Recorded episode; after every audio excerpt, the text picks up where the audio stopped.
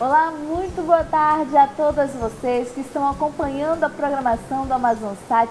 Já está no ar mais um Amazônia Mulher, o seu programa diário e o mais feminino da região norte. É que você sabe, nós apresentamos para vocês mulheres que de alguma forma fazem a diferença aqui na região e também apresentamos assuntos concernentes a nós, mulheres, assuntos que nós precisamos muitas vezes saber. E hoje o assunto do nosso programa é alienação parental e síndrome da alienação parental. E para falar sobre esse assunto, nós convidamos a psicóloga Marli Paixão. Seja muito bem-vinda. Obrigada, uma boa tarde.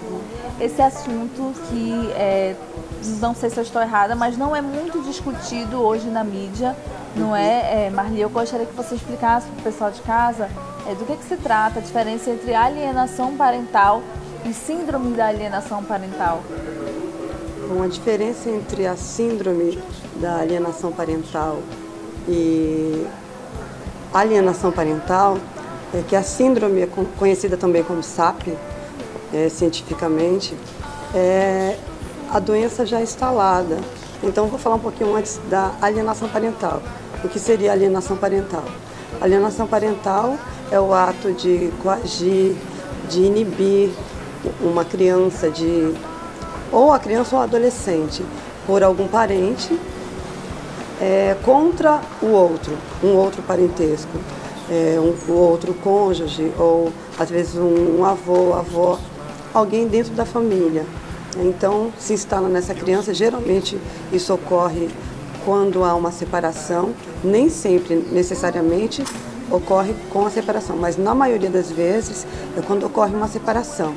Né? E sendo a guarda compartilhada ou não, um dos cônjuges tende a não querer que o filho ou a filha, a criança, fique na presença do outro. E por isso começam a falar é, coisas, implantar, né? nós chamamos de memórias implantadas, implantar fantasias na cabeça dessa criança contra a outra pessoa essa, é a, é, essa é a alienação, alienação, parental, é o ato de alienar. Né? A síndrome já é a doença instalada na criança, no adolescente. A criança que já não consegue mais ter um, ter, ter um vínculo com esse parentesco. A criança não consegue mais ter um diálogo, ela repugna realmente, porque ela acredita que aquela memória implantada é verdadeira. Aquele, a, aquela fantasia é algo verdadeiro.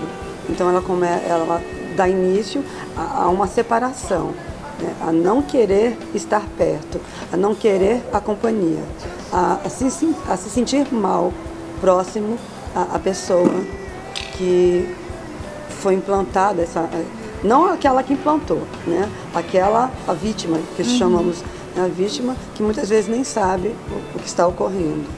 E Marli, é, você falou que a, o ato de alienar a criança é, pode acontecer não somente quando os pais se divorciam. Então, com os pais morando na mesma casa, casados juntos, pode ocorrer de haver alienação parental por um dos cônjuges? Pode.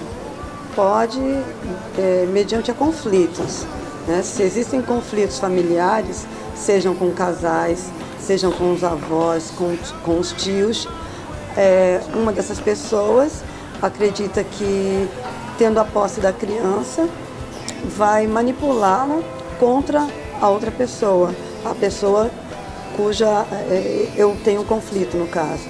Eu tenho conflito com você, né, nós somos irmãs e você gosta muito da minha filha.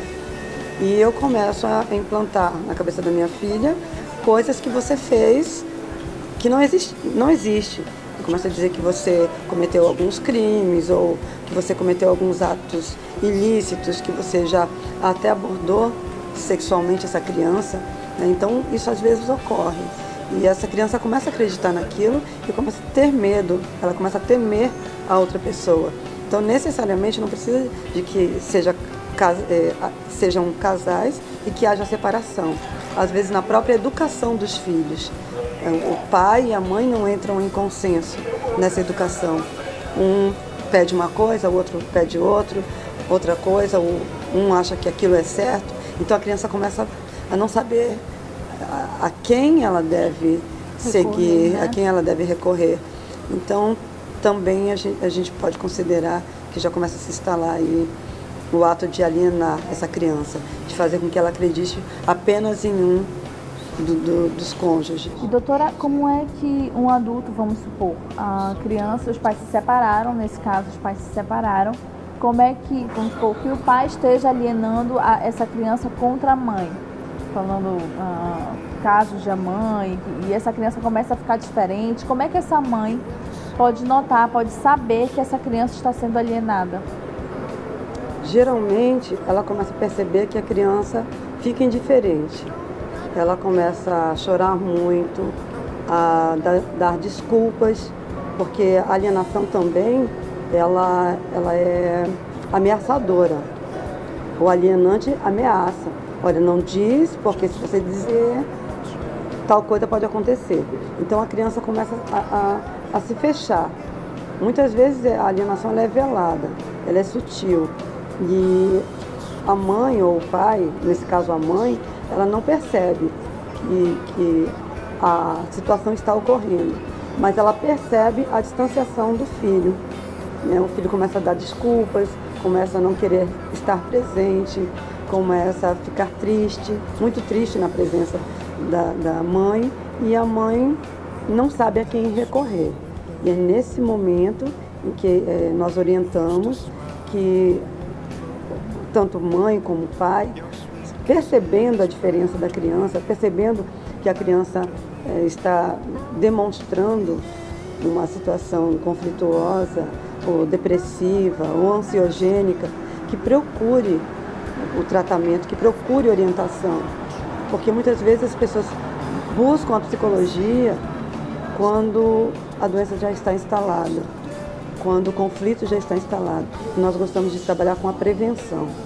Olha, nós vamos para um intervalo comercial que vai ser bem rapidinho, doutor. Daqui a pouquinho a gente volta falando muito mais sobre esse assunto que é tão importante, que é tão relevante, que é tão sério e tão pouco abordado na mídia. Mas a Amazônia Mulher está aí aqui para isso, né? Para realmente falar de assuntos que você vai se interessar e que vai ser bom para que nós possamos saber. Quem sabe tem uma amiga sua, uma colega, uma prima que está passando por algum problema parecido com, esse, liga logo para ela ela correr para frente da telinha e não perder mais nenhum lance da Amazônia Mulher de hoje, viu?